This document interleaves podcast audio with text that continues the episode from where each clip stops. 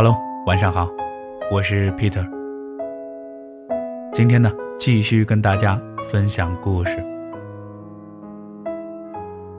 寒冰啊，背着一个旧旧的背包，从北方的城市奔向南方的一座城市。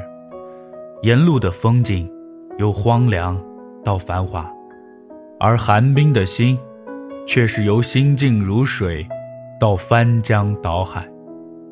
原因无他，一个他爱了很多年的姑娘，就要嫁人了。韩冰走下火车，远远的就看见了沈晴。毕业两年，她的样子一点都没变。沈晴是韩冰的大学同学，大一刚入学的时候，韩冰就注意到沈晴了。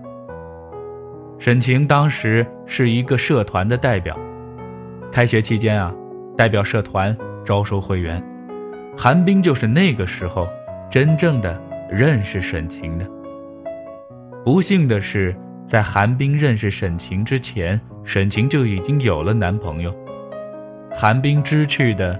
不再靠近，默默的关心，偶尔的接触，从来不越过底线。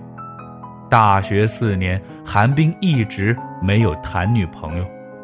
期间，沈晴也问过韩冰：“你这么优秀，干嘛不找个女朋友呢？”韩冰只是笑笑没说话。沈晴打趣的说：“我要是单身啊，我一定追你。”哼。这时的韩冰心里很欢喜，但脸色却平静如水，找了个借口转身离开了。后来还是韩冰寝室的同学背地里告诉沈晴，韩冰那小子暗恋你整整四年啦。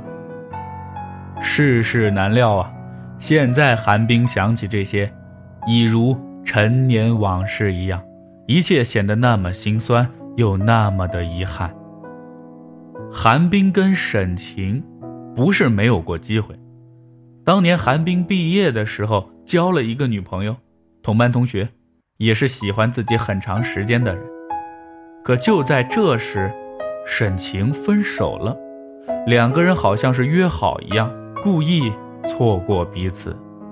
等韩冰已经和女朋友提分手的时候，沈晴又遇见了她的男朋友。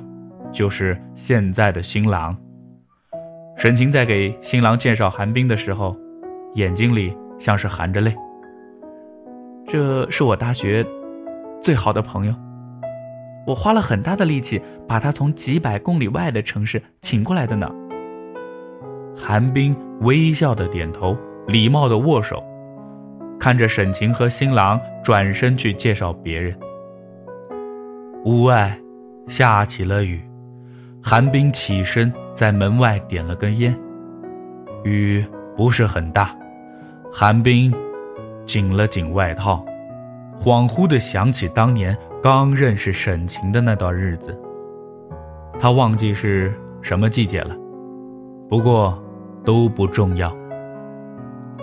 沈晴是韩冰弄丢在人群里的姑娘，他看着她一路沿途的美丽，最后。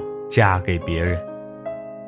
韩冰掐灭了烟，回头望向沈晴，在想：